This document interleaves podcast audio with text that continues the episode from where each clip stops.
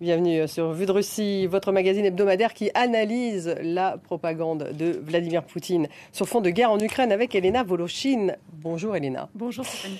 Cette semaine, l'attention des médias mondiaux, et on, en, on en était, était arrivé sur l'extrême-orient russe où le dirigeant nord-coréen Kim Jong-un a rencontré Vladimir Poutine. La visite se poursuit d'ailleurs. Kim visite, visite aujourd'hui deux usines aéronautiques qui fabriquent des hélicoptères et des avions civils et militaires. Et bien sûr, cette visite fait aussi la une des médias russes. Oui, les chaînes de télévision russes montrent aujourd'hui ces images. Kim visite une usine aéronautique à Komsomolsk sur Amour, c'est dans la région extrême-orientale russe de Khabarovsk. À la descente de son train blindé, il a été accueilli selon la tradition russe avec du pain et du sel. Euh, la première chaîne russe, elle précise que le père de Kim Jong-un, Kim Jong-il, avait déjà visité cette usine en 2002. Les médias étatiques russes insistent beaucoup sur cette amitié intergénérationnelle qui lie la Russie à la Corée du Nord depuis euh, que, en fait, en 1948, hein, le, pays a de facto été créé par, l'Union soviétique. Et dès l'arrivée de Kim Jong-un au cosmodrome Vostochny, Vladimir Poutine a lui aussi rappelé ces événements. Regardez.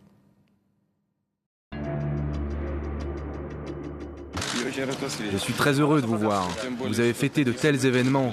75 ans depuis la création de votre République. 70 ans de votre victoire dans la Grande Guerre pour la libération. 75 ans d'établissement de nos relations diplomatiques. Je suis très heureux. Voilà, Vladimir Poutine ne boude pas son plaisir hein, de recevoir Kim. Les mots ne sont pas choisis au hasard. Une grande guerre de libération, c'est ainsi euh, que le président russe qualifie la guerre de Corée lorsque, entre 50 et 53, la Corée du Nord, dirigée alors par le grand-père de Kim, soutenue par les troupes soviétiques, avait tenté d'envahir la Corée du Sud, qui, elle, était soutenue par les Américains. Aujourd'hui, la Russie, elle envahit à son tour l'Ukraine en prétendant elle aussi mener une guerre de libération. Même méthode, même discours. Et d'ailleurs, Kim a affirmé qu'il soutenait la Russie dans, je cite, sa lutte sacrée contre les forces hégémoniques pour la défense de sa souveraineté et de sa sécurité. Alors, au nom de cette lutte sacrée et pour renvoi d'ascenseur à la Russie, Kim va-t-il lui livrer des armements? C'est la principale question hein, que tout le monde se pose, y compris les médias étatiques russes eux-mêmes. Alors écoutez ce qu'on disait euh, euh, avant tout au petit matin, euh, Vladimir Poutine lui-même interrogé par Yevgeny Popov, l'envoyé spécial de la chaîne étatique russe sur le cosmodrome Vostochny.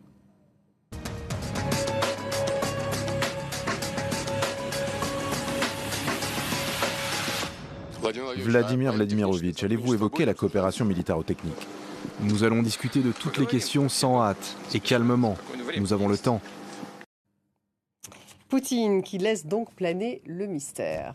Oui, parce que jusque l'an dernier, en fait, la Russie votait elle aussi en faveur des sanctions onusiennes et celles-ci interdisent notamment toute transaction financière avec la Corée du Nord. Donc ces accords, en théorie, ils sont impossibles. Et Moscou a pour habitude, dans ses discours, de faire semblant de respecter, n'est-ce pas, le droit international. Mais cette page-là, elle semble tourner euh, et l'heure est au dégel. Alors la principale question telle qu'elle a été formulée par les journalistes russes lors de ce sommet, ce n'est pas est-ce que la Corée du Nord va livrer des armes à la Russie? Mais est-ce que la Russie peut-elle lever unilatéralement les sanctions contre la Corée du Nord? C'est en ces termes que Yevgeny Popov, que l'on vient de voir, s'est adressé au ministre russe des Affaires étrangères, Sergei Lavrov. Regardez. Peut-on lever de façon unilatérale les sanctions contre la Corée du Nord? Ou respectons-nous à tel point les lois et les traditions de l'ONU que nous allons continuer de les appliquer? Nos partenaires américains et autres occidentaux, sous le diktat des États-Unis, ne respectent rien du tout. La première chose à laquelle on pense, c'est le refus d'exécuter la résolution du Conseil de sécurité concernant l'Iran, lorsque Trump a déclaré que cette résolution pour lui n'était pas contraignante. C'est pourquoi nous allons développer une coopération mutuellement bénéfique avec la Corée du Nord. Une coopération qui ne sera pas soumise à la pression illégale de l'Occident. Ironie du sort, Lavrov hein, évoque le retrait de Donald Trump de l'accord sur le nucléaire iranien, pour lequel il avait été fustigé en Occident et en premier lieu d'ailleurs chez lui aux États-Unis. Exactement, ces arguments sont fallacieux, mais cette propagande russe, elle fait son effet auprès de son public parce qu'elle mise avant tout sur un anti-occidentalisme, un anti-américanisme euh, très primaire et finalement assez agressif. Et dans la veine de ces discours, l'accusation de livrer des armes à l'Ukraine pour nourrir une guerre prétendument déclenchée par l'Occident contre la Russie, elle aussi, cette accusation, elle vient justifier le fait que la Russie ne respecte pas des résolutions onusiennes pour lesquelles, encore une fois, elle a elle aussi voté.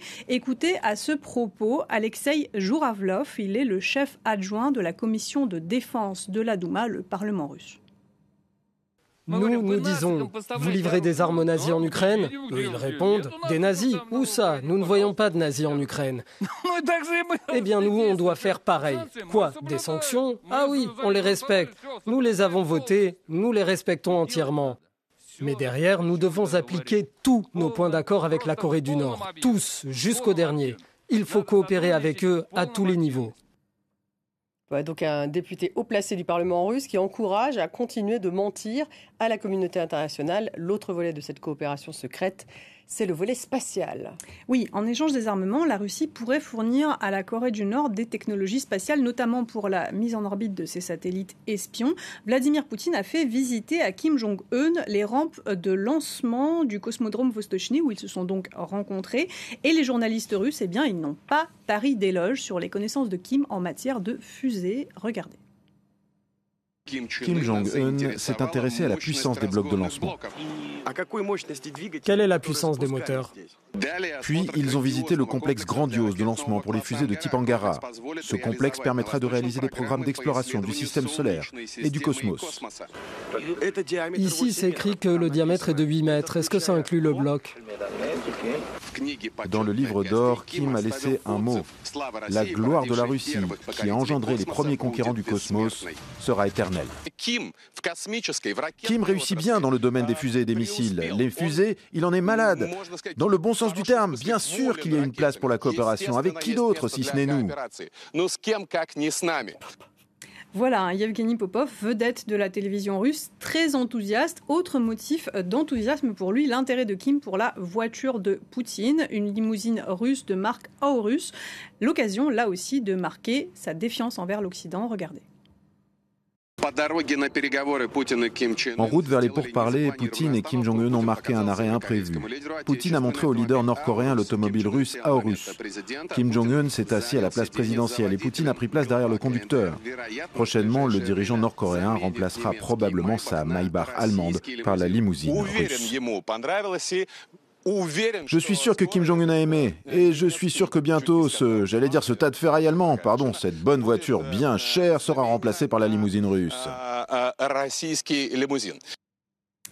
Voilà, alors évidemment, le côté ultra fermé du régime nord-coréen fascine les Russes tout autant qu'il nous fascine nous. Du coup, ils ont relevé de nombreux détails du protocole du train blindé au menu de la rencontre. Regardez.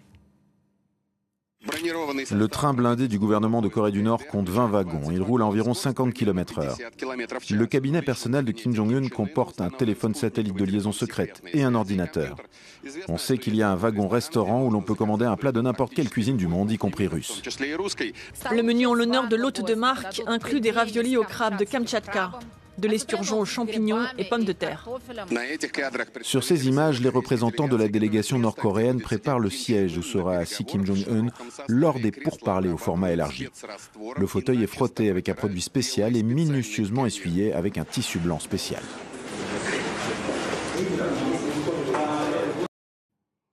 Au-delà de l'aspect anecdotique et mégalomane, ce qui inquiète bien sûr, c'est la coopération nucléaire. Oui, parce qu'il s'agit là euh, d'une euh, entente entre deux régimes fermés en guerre ouverte pour l'un d'entre eux, qui agite en permanence, n'est-ce pas, la menace nucléaire. Alors Yevgeny Popov, donc le journaliste russe qui couvrait ce sommet pour Rossia 1, il a posé la question au porte-parole euh, de Vladimir Poutine, Dmitri Peskov. Écoutez ce qu'il a répondu. A-t-il été question des déclarations récentes de la partie nord-coréenne sur l'aspect inévitable de la guerre nucléaire? Notre position est-elle différente à ce sujet? Non, cela n'a pas du tout été évoqué. Voilà donc une réponse laconique. Popov, il faisait allusion en fait à la déclaration cet été lors d'une conférence sur la sécurité à Moscou du ministre nord-coréen des Affaires étrangères, qui a dit qu'une guerre nucléaire était inévitable parce que, je cite, les États-Unis et leurs marionnettes de Corée du Sud, entendez, transforment la péninsule euh, coréenne en nouveau foyer de la guerre nucléaire. Même rhétorique, n'est-ce pas, sans cesse du côté de Moscou, qui accuse tout le temps les États-Unis de favoriser cette menace d'une guerre nucléaire. Alors, Popov, il demande néanmoins à Dmitri Peskov si les positions de la Russie et de la Corée du Nord divergent à ce sujet, et vous l'avez entendu, donc le porte-parole de Poutine s'est contenté de répondre que cela n'a pas été évoqué. Si les accords, ils resteront secrets, la vitrine, elle est peu rassurante. Moscou, comme Pyongyang, semble bien déterminé à faire trembler les capitales occidentales. Merci Elena, Elena Voloshin pour Vue de Russie et à la semaine prochaine. À la semaine prochaine.